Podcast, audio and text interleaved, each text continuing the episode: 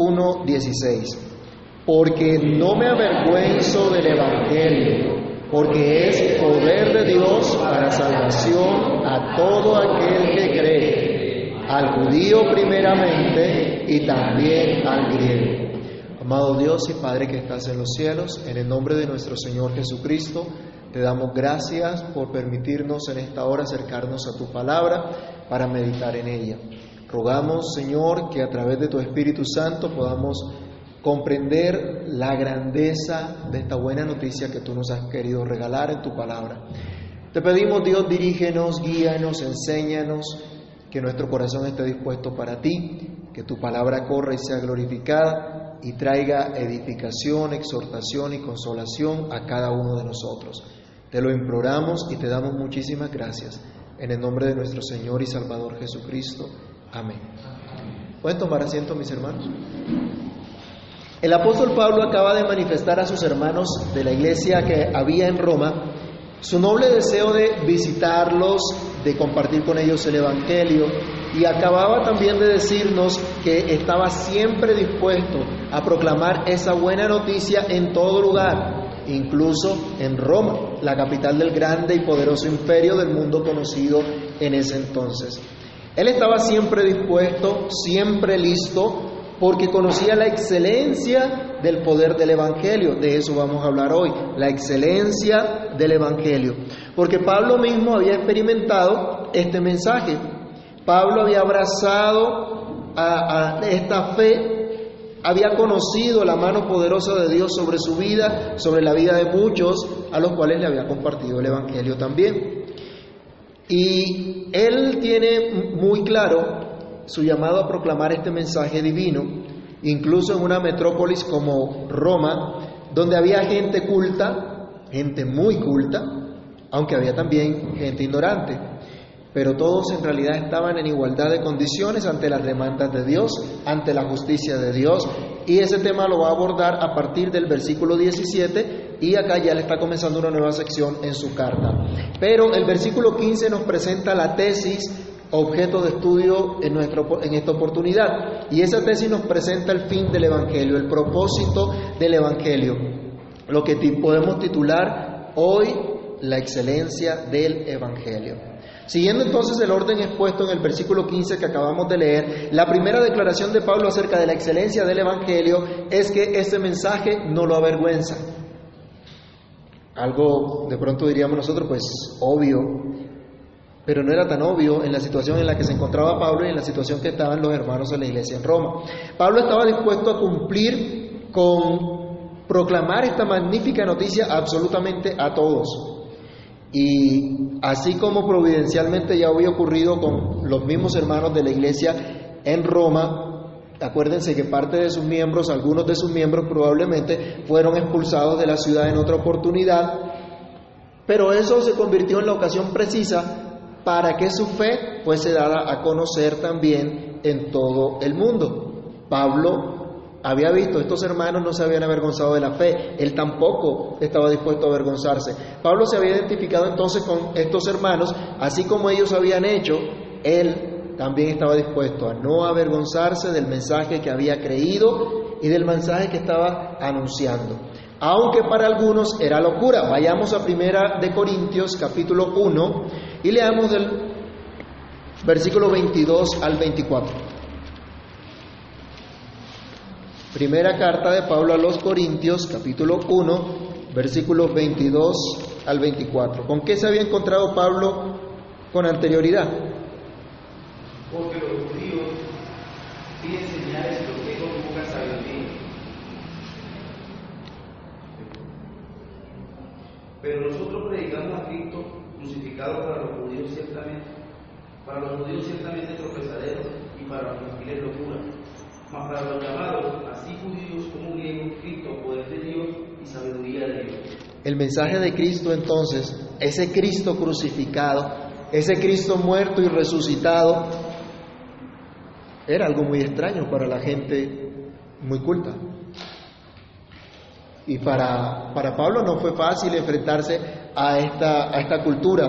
a este tipo de pensamiento. En esa gran ciudad de Roma, donde había todo tipo de personas, al ser la, la, la capital del imperio más poderoso entonces, ¿ustedes creen que no había gente educada? Había muchísima gente educada, había mucha gente influenciada por la cultura griega. Acuérdense que estos se jactaban en su tiempo de tener la sabiduría e, y el ingenio. Ya Pablo había tratado con este tipo de personas, por ejemplo, en Atenas. Vamos a Hechos capítulo 17 y vamos a leer del 16 al 34 un episodio donde Pablo se encuentra con una cantidad de gente que cuando escucha del Evangelio de la cruz, cuando escucha de la resurrección, él dice, esto es una locura completa. Hechos 17, del 16 al 34. Alguien que lo lea, por favor. Hechos 17, del 16 al 34. Mientras Pablo se esperaba en Atenas, su espíritu se enardecía de una ciudad entregada a la idolatría. Así se discutía en la sinagoga con los judíos y criadores, y en la plaza cada día con los y algunos filósofos de los epicureos y de los estocásticos disputaban con él. Y uno decía, ¿qué querrá decir este panadero? Y otros, parece que es predicador de nuevos dioses, porque les predicaba el Evangelio de Jesús y de la resurrección. Y tomándole, le trajeron al Areópago, diciendo, podremos saber qué es esta nueva enseñanza de que hablas, pues traes a nuestros ídolos los extraños. Queremos pues saber qué quiere decir esto, porque todos los atenienses y los extranjeros residentes aquí en ninguna otra cosa se interesaban, sin decir o el oír algo nuevo.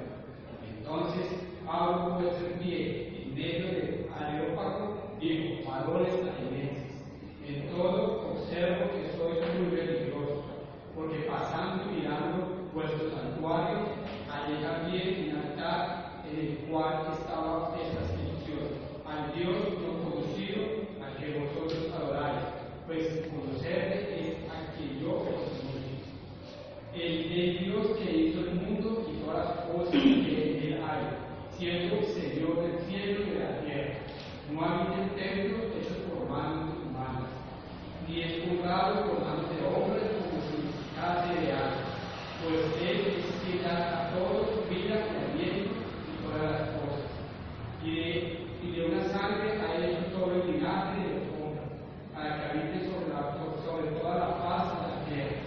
Y les ha, les ha prefijado el orden de los cielos y los límites de su habitación, para que busquen a Dios si en alguna manera palpando pueden hallarlo que ciertamente no sabemos de cada uno de nosotros, porque en Él vivimos y nos movemos. En Él, en él vivimos y nos movemos y somos, como algunos de nuestros propios ovejas, también aquí, porque el linaje suyo somos. Siendo pues linaje de Dios, no debemos pensar que la divinidad sea semejante a oro o a plata o a piedra, escultura de arte o de imaginación de hombre. Pero Dios habiendo pasado por alto los tiempos de esta ignorancia, ahora manda a todos los hombres en todo lugar que se arrepienten, por cuanto ha establecido un día en el cual juzgará al mundo con justicia, por aquel paro a quien designó, dando fe a todos con haberme levantado de los muertos.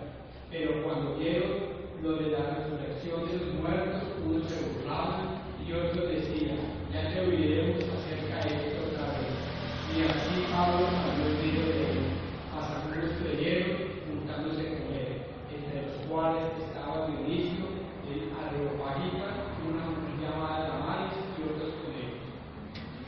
Se pueden dar cuenta ustedes que la gente tenía un pensamiento, no había resurrección, para ellos eso era ilógico, eso no podía ocurrir, y simplemente se burlaron de Pablo. Querían escuchar algo nuevo, y se encuentran con la resurrección y dijeron, ah, realmente eso no nos, no nos interesa. En Roma había gente también influenciada por este mismo tipo de pensamiento, aunque había también la creencia de muchos dioses, ¿no? Recuerden que ellos tenían un panteón de dioses, pero sus dioses estaban por allá lejos de la gente y no tenían nada que ver con, con el mundo aquí y ahora. Y ellos pensaban, simplemente vivían para el aquí y el ahora.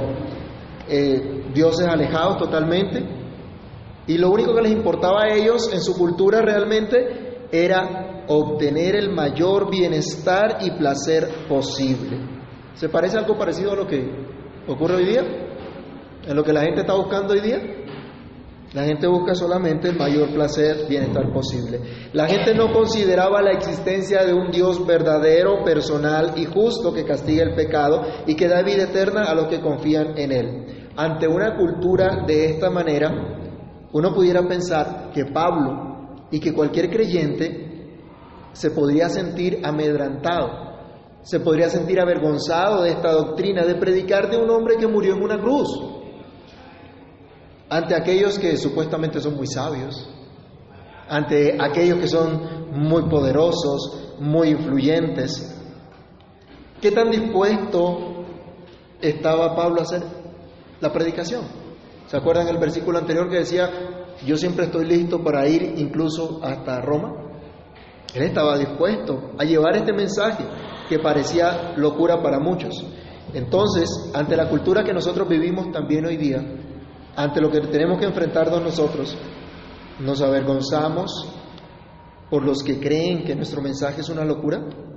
En medio de esta cultura que nos ha correspondido, vivir, nos intimida la presunción de los más inteligentes y civilizados que no creen en el Dios que mandó a su Hijo a morir en la cruz por nuestros pecados.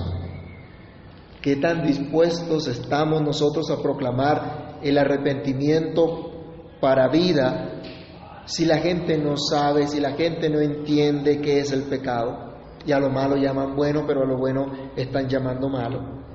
Este mensaje es locura para mucha gente, pero Pablo tenía muy claro que es un mensaje divino.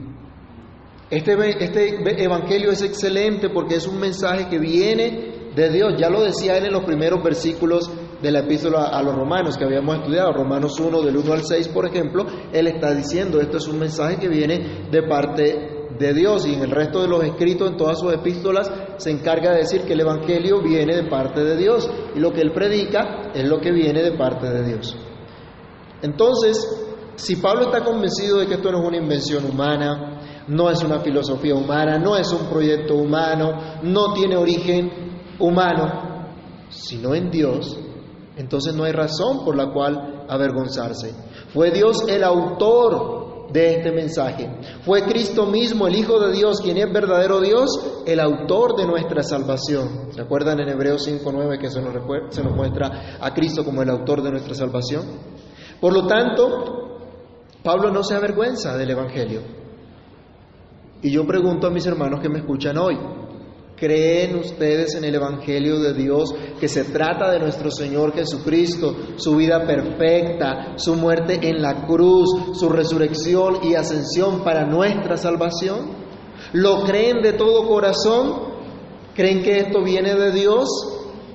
Si es así, entonces como Pablo no tenemos por qué avergonzarnos de vivir nuestra vida cristiana incluso delante de aquellos que no creen delante de aquellos que se consideran sabios e inteligentes porque no creen en Dios. Porque para ellos Dios no existe. O bueno, tienen otros dioses, ¿no? Para unos su Dios es el Estado. Y es el caso de los comunistas, que ahora se llaman socialistas, ¿no? ¿Para qué? Para quitarse ese mote. Para otros, el Dios es el dinero, como por ejemplo los esclavos del capitalismo salvaje, ¿sí? que solo piensan en hacer dinero y nada más. Para otros pueden ser los placeres, cualesquiera que sean estos, solo piensan en agradarse a ellos mismos. En un mundo entonces de tanta maldad, en un mundo donde a veces los creyentes somos tentados a sentirnos avergonzados por hacer lo recto, por confiar en Dios, el salmista nos da un mensaje, una lección muy importante. Vayamos al Salmo 34, versículo 5, y recordemos esta enseñanza. El pueblo de Dios, el creyente, puede estar tranquilo de su confianza en el Señor. Salmo 34, 5. ¿Qué dice?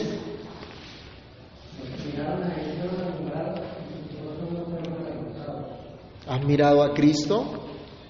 ¿Has colocado tu confianza en el Señor? Dice, el que confía en Él, el que mira a Él, el que deposita su esperanza en Él, no será avergonzado.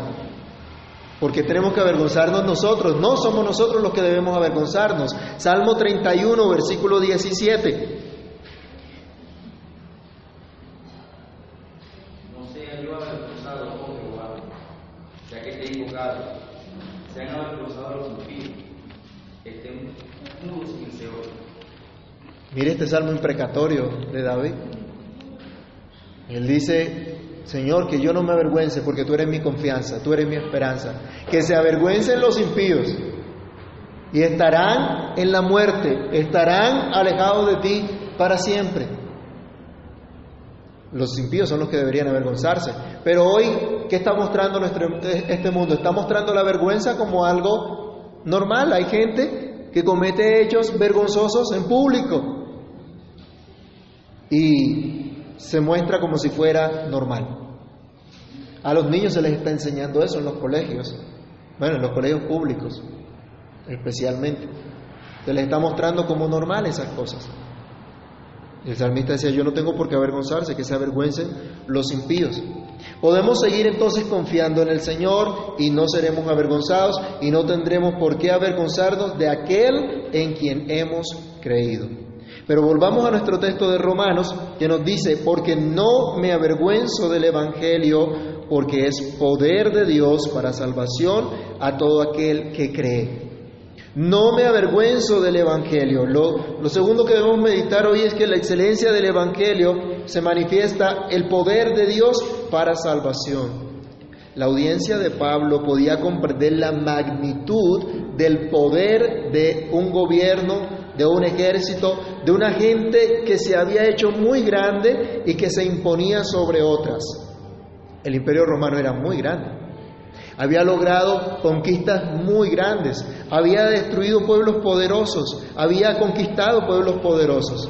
En contraste, el apóstol Pablo manifiesta que así como el mensaje del Evangelio es divino, en dicho mensaje se manifiesta ese poder divino.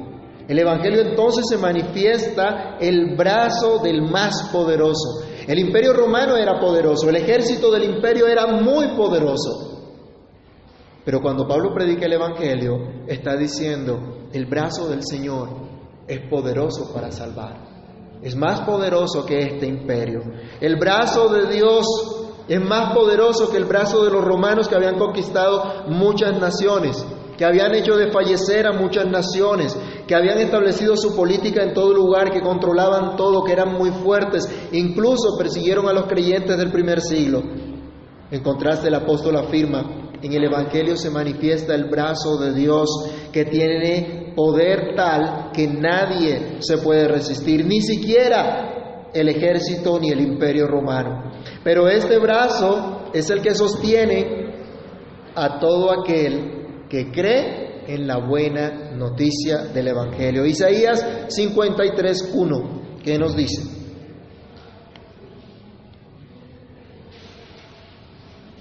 ¿Qué decía Isaías?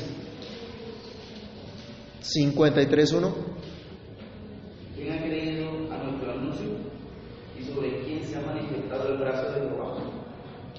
Los que creen ven el brazo de Dios en su vida. Ven a Dios sosteniéndolos. Salmo 33, versículo 17. Esto es lo que hace el Evangelio. Esto es lo que hace la buena noticia.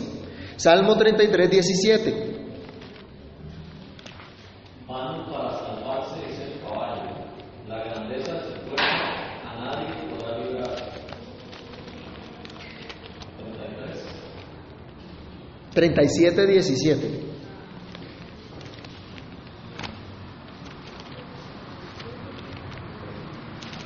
Porque los brazos de los impíos serán quebrantados, mas el que sostiene a los justos es Jehová. Es decir, el brazo de Dios nunca será quebrantado. Y el brazo de Dios es que Él sostiene a su pueblo. A Jeremías el Señor le decía, maldito el hombre que confía en el hombre, que pone el brazo de carne por su fuerza. Es bienaventurado solo aquel que confía y que se apoya en Dios. Entonces Pablo está diciendo, en el Evangelio hay un poder más grande que todos los imperios de este mundo. Hay un poder más fuerte que vence sobre todo y sobre todos. Y ese es el poder del Evangelio para salvación. Hermanos, es triste ver a algunos hoy pensando que el sencillo mensaje del Evangelio necesita de señales extraordinarias o eventos espectaculares, llamativos, de entretenimiento o manipulación para lograr un impacto en la gente. Y olvidan lo que enseña la Santa Escritura, que el Evangelio es poder de Dios para salvación que en la predicación del Evangelio se manifiesta el brazo de Dios, el más poderoso que cualquier imperio, el más poderoso que cualquier poderoso en la tierra, porque trae salvación. El Evangelio entonces se nos dice es poder de Dios que rescata de la esclavitud del pecado. A partir del versículo 18 en adelante, en el resto del capítulo, el apóstol Pablo va a manifestar cuál es la condición deplorable de toda la humanidad sin Dios incluso de los que creen que están rindiendo algún homenaje a Dios, pero viven en injusticia. Todas estas cosas se hallan en esos versículos, es lo que, eh, eso lo podemos llamar la esclavitud del pecado. Ese es el verdadero tirano, ese es el verdadero dictador que oprime a toda la raza humana, pero del cual nadie puede librarse por sus propios medios. ¿Y saben qué es lo más triste todavía? Que no se dan cuenta y no quieren librarse de ese tirano. Algunos echan piedras para sacar a sus gobernantes, eh, los llaman, si no los llaman dictadores, los llaman fascistas y los quieren eh, sacar y dicen que no están de acuerdo con ellos. Algunos han confundido la libertad que trae el Evangelio con una agenda social en Latinoamérica que se conoce como la teología de la liberación, que buscaba libertar a, los a las naciones oprimidas del yugo imperialista de los capitalistas. ¿Ya han escuchado ese, discurso, no? Desde la mitad del siglo pasado, Fidel Castro era uno de estos discursos que decía, llegó la hora y nos vamos a librar de estos imperialistas. No pocos sacerdotes católicos romanos e incluso pastores presbiterianos cayeron en este engaño. Y algunos hasta engrosaron las filas de la guerrilla en estos países de Latinoamérica, pensando que era la manera de libertar a las naciones que estaban oprimidas por estos capitalistas salvajes. Pero ¿cuál ha sido el resultado de la liberación en Cuba? ¿Cuál ha sido el resultado de la liberación en Venezuela, en Nicaragua, y en todo lugar donde han abrazado esta filosofía y se han apoyado incluso en, en, algunos llamados evangélicos que pretendían una justicia social, un bienestar para todos en medio de un discurso de lucha de clases, solamente miseria para el pueblo incauto, pero riqueza y opulencia para los gobernantes y los líderes socialistas. El verdadero mensaje del Evangelio va a la raíz de la miseria del ser humano y esa raíz es el pecado. El Evangelio no está para mirar acá, usted no puede ir a, una, a, una, a un árbol que está enfermo y cortar simplemente las, las hojitas que están por allí. Si la raíz está dañada, hay que arrancarlo, porque es una maleza que va a consumir el resto que está a su alrededor también. Pero la gente cree que el Evangelio es para mirar de pronto la ramita, las hojitas, las cositas de, por encima, ¿sí? Que, que, a la gente le den su comidita, sus cositas y con eso ya todo está arreglado. Ese no es la raíz del problema, porque hay miseria en el mundo, hermanos, por el pecado. La raíz realmente es el pecado. Hay gente que no quiere trabajar y sufre por eso. Pues si no quiere trabajar, la Biblia dice que el que no trabaje, que no coma. No quieren trabajar y se quejan. No, es que no hay, no, es que me oprimen, no, bueno, y una cantidad de excusas. Entonces, el gobierno tirano no me da empleo, él es el culpable. Y no quieren trabajar. Así no es. El verdadero mensaje del Evangelio tiene que ir a la raíz del problema que es el pecado.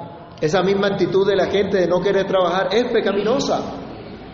No agrada a Dios. Entonces, el poder del Evangelio se manifiesta al libertar al hombre de vivir en esa esclavitud del pecado, en esa esclavitud de la maldad y darle una vida nueva, en donde ya no sea esclavo del mal, sino que tenga la capacidad dada por Dios de resistir al mal, apartarse de él y servir a Dios haciendo lo bueno. Leamos Romanos 8, del 5 al 9, que va a exponer más adelante el apóstol también, pero solo vamos a leer el texto. Romanos 8, 5 al 9. Porque, porque los que son de la carne piensan en las cosas de la carne, pero los que son del Espíritu en las cosas del Espíritu. Porque lo que parte de la carne es muerte, pero lo que parte del Espíritu es vida y paz. Por cuanto los designios de la carne son enemistad contra Dios, porque no se sujetan a la ley de Dios, ni tampoco pueden. Y los que viven según la carne no pueden agradar a Dios. Mas vosotros no vivís según la carne, según, sino según el Espíritu. Si es el Espíritu de Dios, mora en vosotros. Y si alguno no tiene el Espíritu de Cristo, no es de él. ¿Quién puede vivir una vida nueva? Solo aquel que tiene el Espíritu de Cristo. Y nadie puede tener el Espíritu de Cristo si no cree en Cristo, si no ha colocado su mirada en Cristo, si no ha colocado su esperanza en Cristo, porque ese es el don de Dios por la fe en Cristo. ¿Sí? Viene el Espíritu Santo, nos hace ver nuestra condición y vive en nosotros y nos capacita para hacer lo que es bueno. Allí está el poder del Evangelio y Pablo era un testigo de esto. Pablo vio cuántos brujos en Éfeso se volvieron a Dios, dejaron sus hechicerías y se volvieron al Señor. Dentro de los apóstoles hubo uno que le gustaba mucho la platica, pero llegó el Evangelio a su vida y fue transformado. El Señor también llegó a casa de un hombre que era muy rico, porque también le gustaba la platica y guardaba más de lo debido, pero el Señor dijo, hoy ha llegado la salvación a esta casa. Y la vida de ese hombre también fue transformada. Ahí está el poder del Evangelio. Dentro de los discípulos, acuérdense que había uno que parecía que era como medio guerrilloso así. Uno que pensaba que con las armas podía derrocar al imperio opresor, pero el Señor lo sacó de allá también y empezó a predicar el Evangelio, empezó a, a- a creer en Cristo. Y mis hermanos, esto es lo que hace el Evangelio, nos capacita para vivir para la gloria de Dios alejándonos del mal. ¿Y gracias a qué? Pues precisamente aquel que murió en la cruz. Ahí está el mensaje del Evangelio. Es solo porque Cristo murió en la cruz del Calvario que tú y yo hoy podemos estar aquí deseosos de agradar a Dios, de vivir para la gloria de Dios. Solo por eso. No porque, ay, que somos tan buena gente, sí, es que estuvimos tan inquietos desde niños por hacer la voluntad del Señor, eso nació con nosotros. No, eso no nació con nosotros. Con nosotros nació el pecado, nació hacer lo malo, nada más. Vayamos aquí mismo a, a Romanos, el capítulo 5, versículo 6. Podemos tener una vida nueva gracias al que se sacrificó, al que pagó por todos nosotros los que hoy creemos. Absolutamente pagó por todas nuestras maldades, todas nuestras impiedades. Romanos 5, 6. Porque Cristo, cuando aún éramos débiles, su tiempo murió por los impíos. Aleluya. Qué bueno, hermanos. Alabado sea Dios. Porque Él a su tiempo murió por nosotros. Igual de impíos que todos. Pero Él murió por nosotros en la cruz. Ese es el mensaje del Evangelio. Ese es el poder del Evangelio. Ya no hay condenación para ti ni para mí porque creemos en Cristo. Nos perdonó, nos limpió. Pero somos igual de pecadores que los que están allá afuera. Pero el Señor nos perdonó. El Señor tuvo misericordia de nosotros y también nos ha transformado. Si no, revises lo que ha pasado en su vida a lo largo de los años que usted lleva en el Señor. ¿No ha crecido? ¿No le ha puesto el Señor a madurar? ¿No ha podido crecer en el conocimiento, en la gracia del Señor Jesús? Eh, allí está el poder de Dios que rescata de la esclavitud del pecado, pero que también nos trae a una paz, a una comunión con Dios. Desde Romanos 1.7, el apóstol Pablo en su saludo estaba deseándole al pueblo del Señor gracia y paz. Pero luego desarrolla del capítulo 5 al capítulo 8 esta paz que trae solamente Jesucristo. Esa paz que obtenemos por creer en el mensaje del Evangelio. Por ejemplo, Romanos 5.1, lo que habíamos leído ahora rato. Justificados, pues, por la fe, tenemos paz para con Dios por medio de nuestro Señor Jesucristo. Aquí está la buena nueva, ya no hay enemistad, ya no hay culpa, ya no hay ira para el que cree en el Evangelio. Romanos 8.1. Para los que creen en Cristo ya no hay condenación. Ya no hay condenación. Ahora puede gozar de la justicia de Dios que le es otorgada una vida de santidad que honra al Dios que lo escogió. Vamos a Romanos capítulo 6, versículos 1 al 4, ¿Qué nos dice.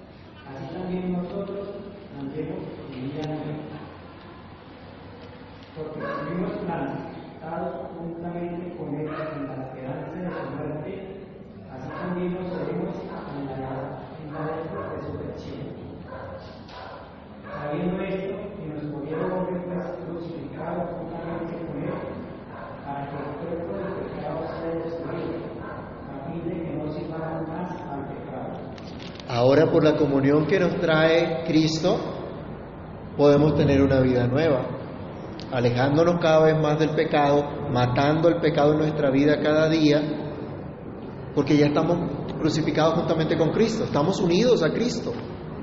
Hoy vamos a participar de la cena del Señor y eso nos recuerda otra vez, estamos crucificados con Cristo, estamos unidos a Cristo. Mm, en la cruz también fuimos muertos, y así como Cristo resucitó, también nosotros estamos ahora resucitados, vivimos para Él. Entonces podemos tener una vida gozosa, una vida de verdadera libertad, una vida de verdadera comunión con Dios. Romanos capítulo 5, versículo 5 nos dice, y la esperanza no avergüenza, porque el amor de Dios ha sido derramado en nuestros corazones por el Espíritu Santo que nos fue dado. Ahora podemos tener comunión con Dios gracias al Espíritu que mora en nosotros. Muchos, muchos se preguntarán entonces qué significa ser salvos. Podemos responder como un comentarista, ser salvos significa quedar emancipados del mal más grande y ser puestos en posesión del bien más grande. El estado de salvación es opuesto al estado de perecer o de estar perdido. Esto es lo que nos trae el mensaje del Evangelio. Nos rescata de la esclavitud del pecado y nos trae paz y comunión con Dios. Y podemos tener una vida realmente transformada, una vida realmente nueva. Gracias a aquel que murió en la cruz por nosotros. Miren lo importante que es el mensaje de la cruz. Sin esa cruz no hay esperanza para nosotros. Dice Pablo, estarían todavía muertos en sus delitos y pecados. Gracias a la cruz de Cristo tenemos este mensaje donde está el brazo de Dios salvándonos, rescatándonos del pecado y trayéndonos a comunión con Él, a una vida nueva, a una vida de santidad, de justicia, por la obra perfecta de Cristo. Pero sigamos en nuestro texto, porque no me avergüenzo del Evangelio, porque es poder de Dios para salvación a todo aquel que cree, al judío primeramente y también al griego. Lo tercero entonces que debemos afirmar acá es la excelencia del Evangelio se manifiesta en el hecho que ofrece salvación a todo verdadero creyente. A todo verdadero creyente. Ya Pablo había dicho que él era deudor a sabios y no sabios, Ahora, de forma similar, asegura que este poder de Dios salva a los que son considerados pueblo de la promesa como aquellos que no lo son, así como a los sabios que también eh, a, a, los verdaderos sabios que creen a esta promesa. La excelencia del Evangelio ofrece salvación a todo creyente. En primer lugar, al pueblo de la promesa. Él decía, a los judíos primeramente. ¿Por qué a los judíos primeramente? Dios levantó un pueblo y formó una nación. Y esta nación tenía que proclamar la buena nueva en donde quiera que Dios los había colocado. Eran el portavoz de Dios, tenían que dar a conocer los hechos poderosos de Dios. Vayamos a Isaías 49, versículo 6, por ejemplo, y Hechos 2, 39.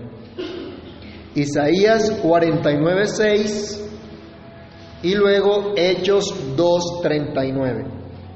Dice, poco es para mí que tú seas mi siervo para levantar las tribus de Jacob y para que restaures el remanente de Israel. También te di por luz de las naciones para que seas mi salvación hasta el postrero de la tierra. ¿Quién cumplió perfectamente esto? Solo Cristo.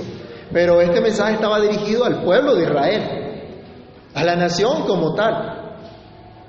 Era el pueblo del pacto de Dios, pero el que tenía que ser luz de las naciones.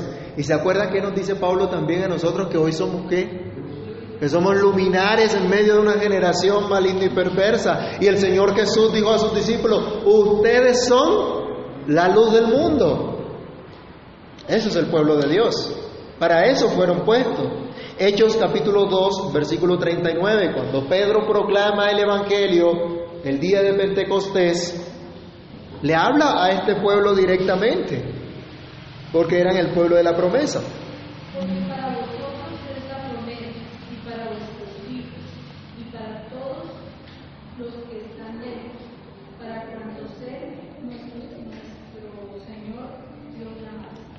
para todos los que Dios llame, para ustedes es la promesa, para, porque ustedes son el pueblo de Dios.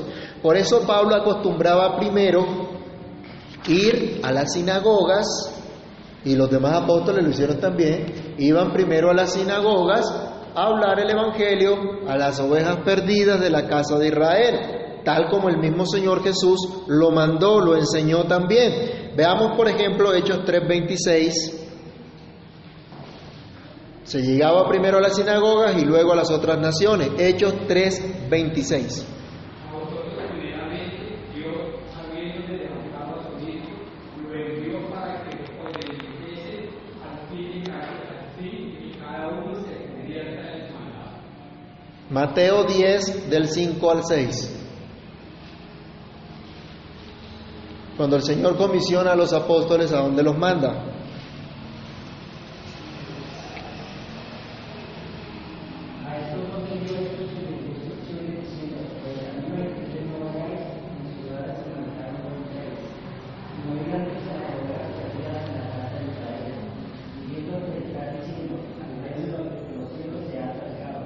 Pero ¿qué pasó en Hechos 1.8? Cuando el Señor resucita y asciende a los cielos. ¿Qué les dice? Pero recibiréis poder cuando haya venido sobre vosotros el Espíritu Santo, y me seréis testigos en Jerusalén, en toda Judea, en Samaria y hasta lo último de la tierra. Entonces, arrancaban primero con el pueblo de Israel, con el pueblo de la promesa, Pablo lo tenía muy claro, y Pablo tenía en mente que este pueblo tenía ventajas incomparables, se los va a decir en Romanos 9:4 también.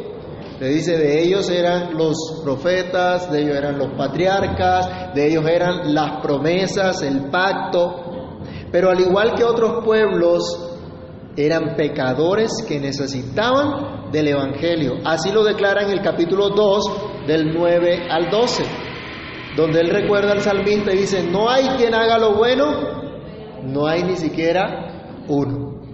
Entonces los acusa a todos igualmente. Entonces, aquí, este pueblo que tenía las promesas, no bastaba con que tuviera las promesas, tenía que creer a estas promesas. Debía confiar en ese Dios del pacto. para poder disfrutar de la maravillosa salvación que Dios prometía. Únicamente los verdaderos creyentes. No todos los que descienden de Israel son israelitas.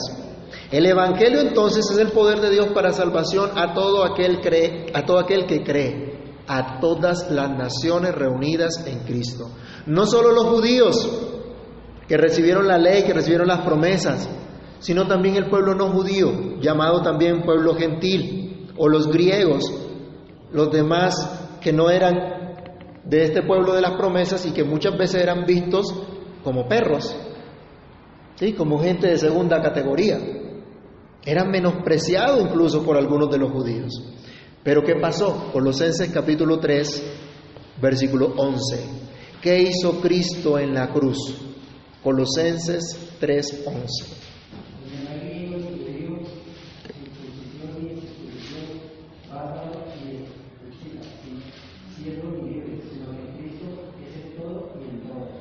Cristo derribó la pared de separación que había entre judíos y gentiles y ahora ha formado un solo pueblo.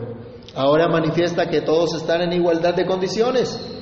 Todos los pueblos, todas las naciones deben confiar en la buena noticia para ser salvos. Algunos hermanos todavía están eh, embelesados con la estrella de David y defendiendo a la nación como tal de, Israel y poniéndose de su parte y diciendo una cantidad de cosas. No, ellos como cualquier otra nación necesitan el Evangelio, necesitan de Cristo, necesitan volverse a Cristo. Y ese tema lo retomaremos más adelante del capítulo 9 en adelante.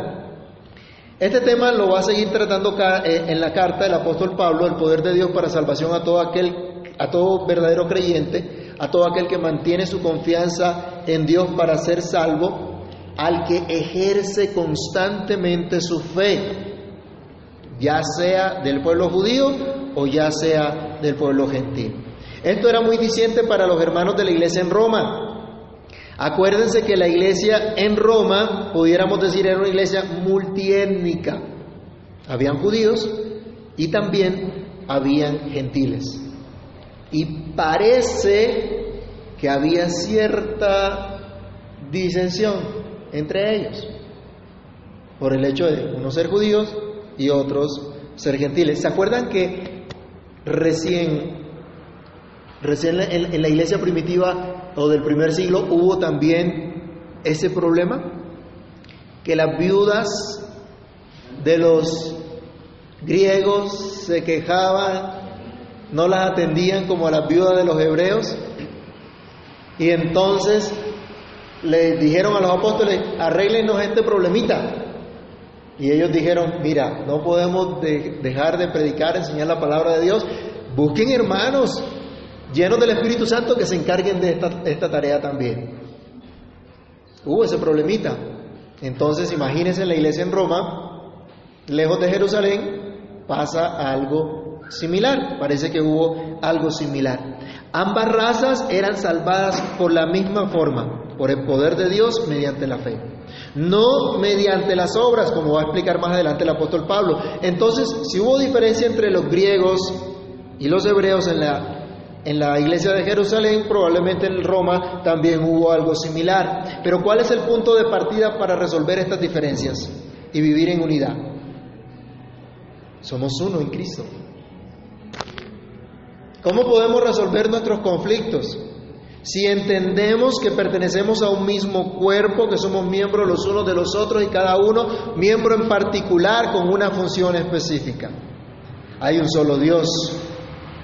Pero todos también estamos en igualdad de condiciones, todos somos pecadores y necesitamos de la gracia de Dios, la cual solo se recibe por la fe en Cristo. Entonces Pablo está allanando el camino para que cesen las diferencias que pudieran haber dentro de la iglesia. Están en igualdad de condiciones. Ustedes pertenecen al mismo pueblo y son salvos de la misma manera, solo por el poder del Evangelio. Entonces, hermanos, la falsa paz que dan los hombres no nos puede reconciliar. La misma historia lo ha demostrado en los llamados procesos de paz que han vivido especialmente los países latinoamericanos, en los cuales los terroristas logran impunidad, llegan al poder, pero se mantiene la misma injusticia que pretendían acabar.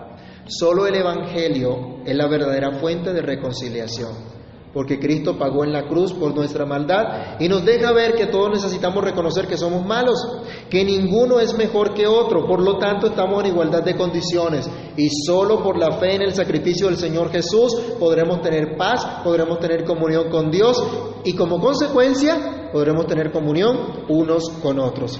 La excelencia del Evangelio entonces sale a la vista, no avergüenza porque es el poder de Dios para salvación a todo verdadero creyente. Salvación de la esclavitud, del pecado, salvación de la culpa del pecado, salvación del castigo por el pecado, salvación que trae libertad, paz y comunión con Dios, justicia, santidad y vida eterna. Hermanos, busquemos la verdadera reconciliación de la humanidad predicando consistentemente el Evangelio cada vez que tengamos oportunidad. Evangelio que tiene poder para transformar hasta el más vil pecador. Pablo decía, esta palabra es digna de ser escuchada por todos, que Cristo Jesús vino a salvar a los pecadores, de los cuales yo soy el más grande. Ese es el poder del Evangelio. Vivamos entonces el Evangelio cada día. Vivamos con regocijo y firmeza la nueva vida que Cristo nos ha dado en todo lugar donde Dios nos ha puesto, empezando en nuestros propios hogares. Podemos confiar en aquel que está con nosotros siempre y siempre está empeñado en que vivamos y anunciemos su buena noticia, que no avergüenza, que es excelente. Oremos.